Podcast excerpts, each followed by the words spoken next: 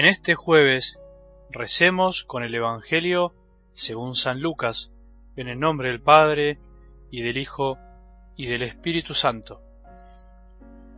Un fariseo invitó a Jesús a comer con él. Jesús entró en la casa y se sentó a la mesa. Entonces, una mujer pecadora que vivía en la ciudad, al enterarse de que Jesús estaba comiendo en casa del fariseo, se presentó con un frasco de perfume, y colocándose detrás de él, se puso a llorar a sus pies y comenzó a bañarlos con sus lágrimas.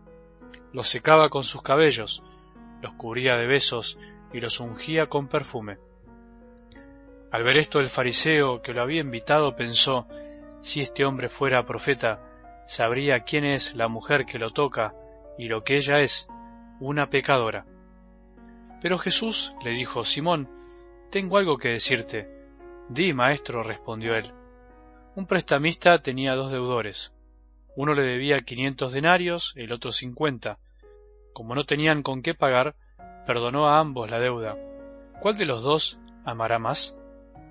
Simón contestó, pienso que aquel a quien perdonó más. Jesús le dijo, ha juzgado bien, y volviéndose hacia la mujer, dijo a Simón, ¿Ves a esta mujer? Entré en tu casa y tú no derramaste agua sobre mis pies, en cambio ella los bañó con sus lágrimas y los secó con sus cabellos. Tú no me besaste, ella en cambio, desde que entré, no cesó de besar mis pies. Tú no ungiste mi cabeza, ella derramó perfume sobre mis pies. Por eso te digo que sus pecados, sus numerosos pecados, le han sido perdonados porque ha demostrado mucho amor pero aquel a quien se le perdona poco demuestra poco amor. Después dijo a la mujer, tus pecados te son perdonados. Los invitados pensaron, ¿quién es este hombre que llega hasta perdonar los pecados? Pero Jesús dijo a la mujer, tu fe te ha salvado, vete en paz. Palabra del Señor.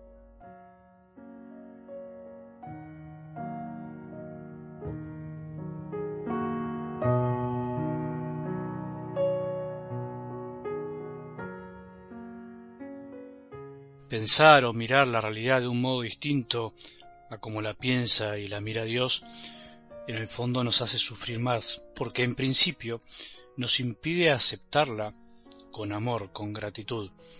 Cuando digo realidad, me refiero a todo, a nosotros mismos, a los demás, a la mirada sobre el mundo y al mismísimo Dios. Nuestra capacidad de razonar está herida por el pecado también, no nos olvidemos. Si pensáramos como Dios, obraríamos finalmente como Él. Si miráramos como Él mira, estaríamos más serenos, como lo está Dios. Nuestros mayores sufrimientos radican en no poder mirar, contemplar, pensar y amar la realidad como lo hace nuestro Padre Dios, nuestro buen Jesús, como la siente el Espíritu Santo, que lo penetra todo.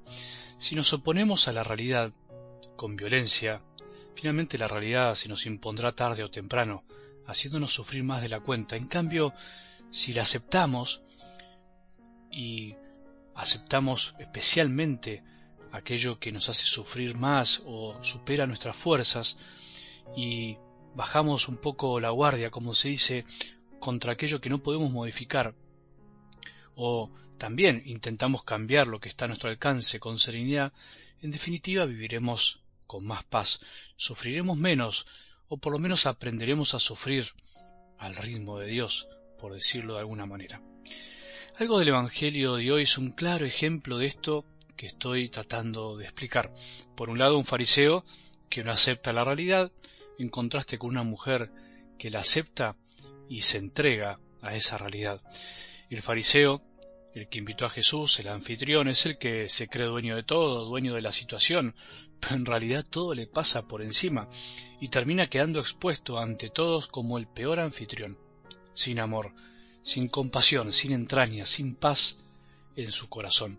Por otro lado, la mujer, pecadora, como la señalaban todos, pero un ejemplo de mujer finalmente está llena de amor, llena de detalles, es un derroche de amor para con Jesús ¿Qué importan al final sus pecados si fue la que más amó? ¿Pensamos en eso alguna vez?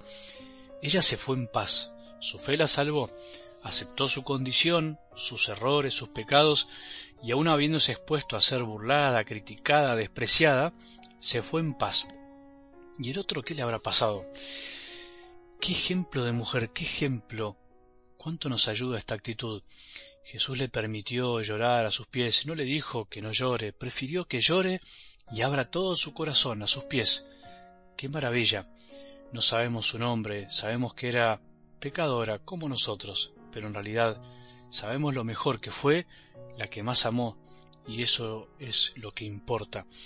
Jesús no frena el llanto. Qué interesante. Nosotros a veces, cuando alguien nos llora al hombro, cuando alguien está desconsolado, nos sale esa frase tan automática, instantánea, no llores.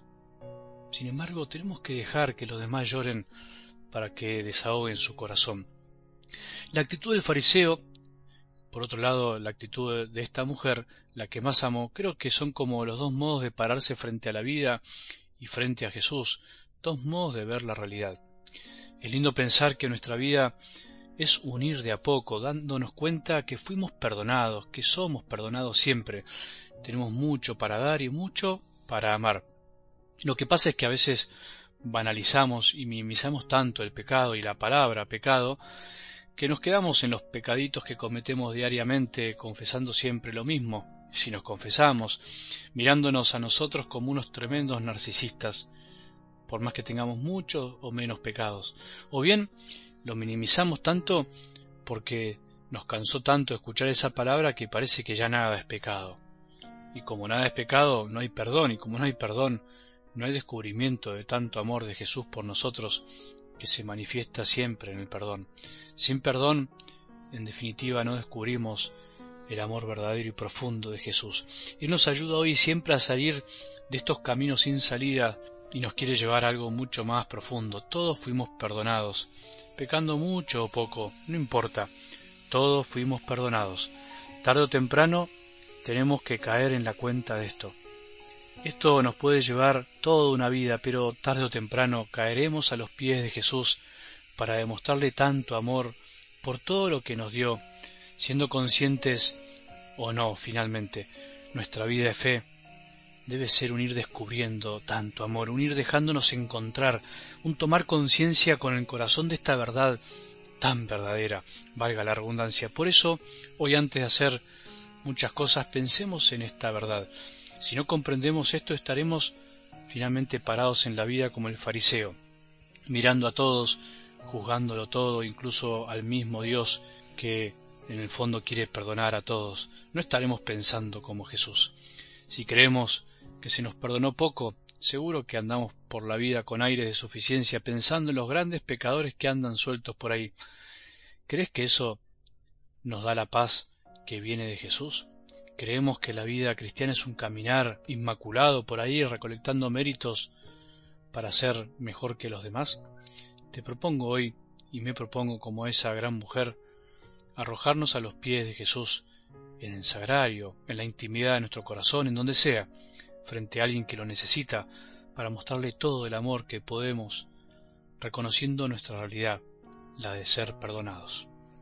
Que tengamos un buen día y que la bendición de Dios, que es Padre misericordioso, Hijo y Espíritu Santo, descienda sobre nuestros corazones y permanezca para siempre.